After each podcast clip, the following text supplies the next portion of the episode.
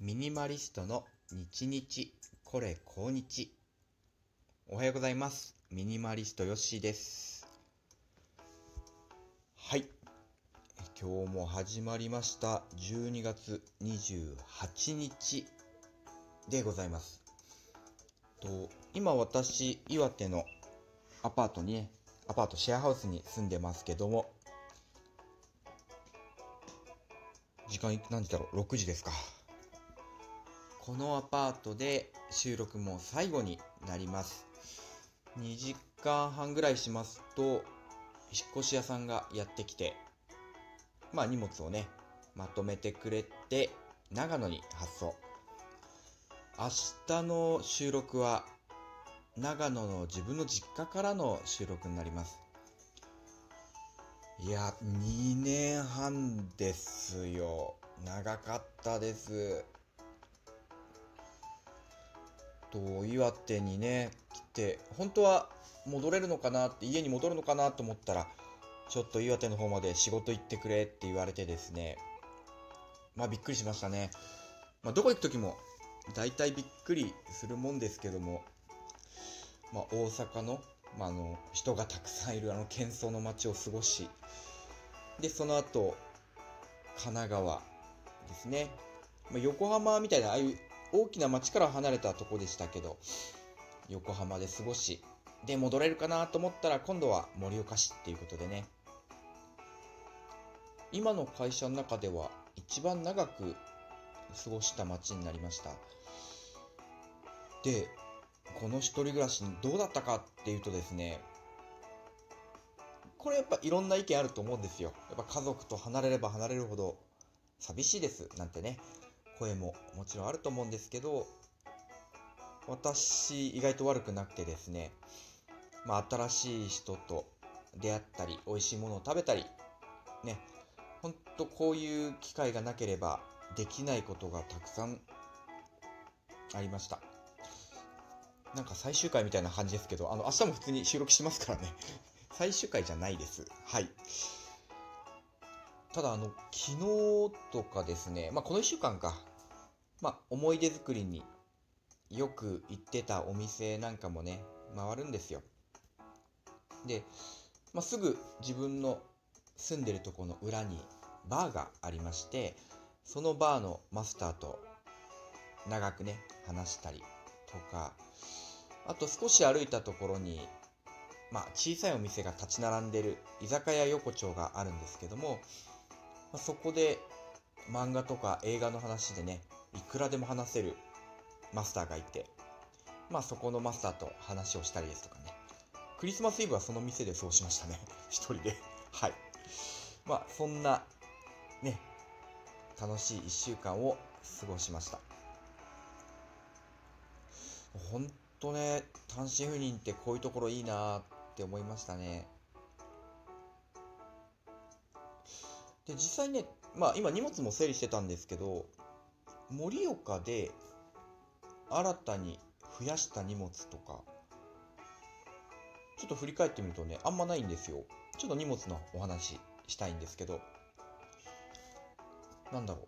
あ、まあ、自転車を買ったか。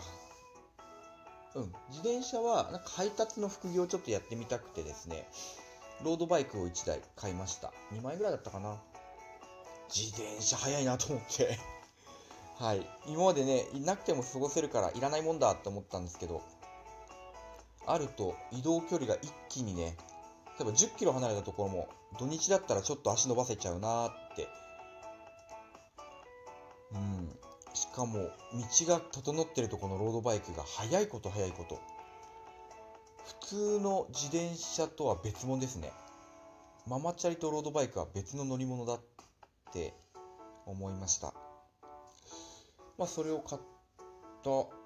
まあ、あとは、そうか、海外旅行行ったんで、その時に、バッグとかをね、買い直したですね。増やしたじゃなくて、前のものは手放して、海外旅行向けのバッグに変えたとかはね、あります。うん。そんぐらいかな。なんか、4年5年、こう、一人暮らしをして、何が最低限必要なのかが、ちょっと分かって気がし、きた気がします。まあ、ミニマリストとしての振り返りですね。そもそも、一人暮らしを始めなければ、まあ、家族と過ごしてたので、洗濯機いるのかなとかね、ベッドいらないよなーなんて話題にもならなかったと思うんですよ。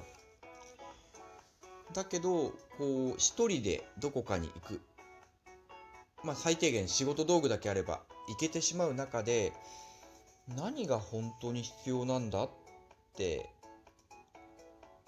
思えるのは、やっぱり場所を動かすときなんですよね。大阪に行くときであれば、まあ、ベッド別にいらないなって、今ベッドで寝てたけど、実家にいるときずっと布団だったよなとか、うん、あんまり料理する気ないから調理道具意識はいらないなとかね。ってなると、じゃあ家にあるのってマグカップだけでいいんじゃない？みたいな。こう突き詰めていくと、本当に少しのもので生きてることの、生きていけることに気づくんですよね。まあそんな中で、まあ YouTube で出会ったのが、ミニマリストの渋さん。今福岡でミニマリストとしていろいろこういうものが少ない生活を広めてますけども。うん、あとは、ミニマリストって海外で検索するといっぱい人がいるので、まあ、海外の人の YouTube チャンネル。あの人誰だっけな？去年本を読んですごい面白かった人いますけど、なんか年収1000万以上稼いでいても、クレジットカードの請求が止まらなくて、本当に貧しい思いをしていたっていう元サラリーマンの人とかですね。なんか、いくらあっても足りない人たちっていうエピソードを見ながら、こう、ミニマリストのことをね、いろいろ考えさせてもらいました。でも、あれですね、この本当、その中で自分を戒めるというんでしょうか。自問自答できるってのはね、ほんといいスキルを身につけたなと思いますね。真面目かな？真面目かな？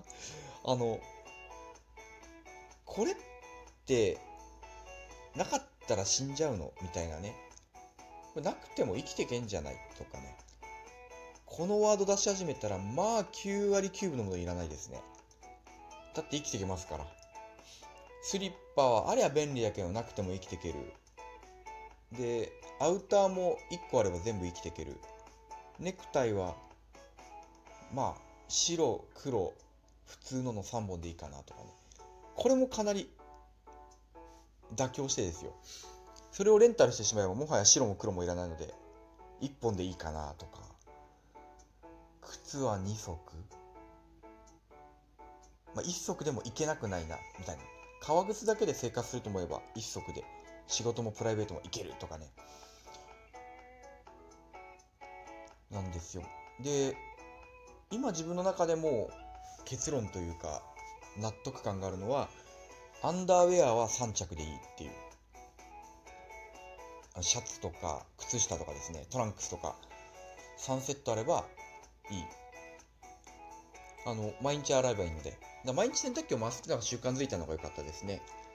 うん。で、こう、3つっていうのが、まあ、自分は3つだけ持ってるんですって話せる。まあ、あんまり人にアンダーウェアの話しないですけど そういう話題ができるっていうのとか、自分が何着何を持ってるかっていうのをこう握ってるのって、なんだろう。世界を握ってる気になりますね。偉そうかって言われたら、まあ、偉そうかもしんないな。でも逆考えてみると、自分で買ったり手放したりできるものじゃないですか、服って。自分でどうにかできるものなのに、今何着持ってるって言われて、答えられないって、なんかちょっとかっこ悪いなと思っちゃったんですよね。例えば家族が服何着持ってるとか、友達が何着持ってるは別に知らなくていいです。まあ、大雑把でもいい。でも、自分のものって自分でどうにかできるじゃないですか。追加で買えるし、手放すこともできるもの。要は、自分でコントロールできるものを、がわからないって、なんかちょっと、なんか負けたなって感じになっちゃうんですよね。なんか自分の敵は自分みたいな漫画みたいな話ですけどね。少年漫画でよくあるやつだよな。俺の一番の敵は俺だなっていう。己の敵は己みたいな。うん。まあお金もそうですよね。自分のお金がいくら持ってるかわからないっていうかねまああと大変最近だと耳が痛いですが体重？自分の体重今何キロあるか分かってないとかね。うん。なんかそういう自己管理って部分も教えてくれましたね。そのミニマリストっていうものになって。はい。今日このとこかな。うん。ミニマリストの振り返りになりました。なんとなく話し始めましたが。で家に帰ったら帰ったでミニマリストっていう生き方は続けたい。けれども家族と同居だから、まあ、そうじゃない価値観。との同居になりますよね。うん、だから強引にそれに沿わせるでもなくかといってそれになんか家族だからって言ってね自分の意見とか価値観を捨てるっていうのも間違ってると思う。なんかそこの折り合いのつけ方ってのが自分の知恵作りに役立つのかななんて感じております。はい。というわけで、えー、今日はミニマリストの振り返り、まあ、5年半続いた単身赴任最終日のお話させてもらいました。皆さん、一人暮らしの経験ありますでしょうか？なんか、私はこんな風に物捨てたよとか、むしろ増えちゃったよみたいなね、話があったらお便りください。ご紹介させていただきます。以上、ミニマリストよしでした。また聞いてください。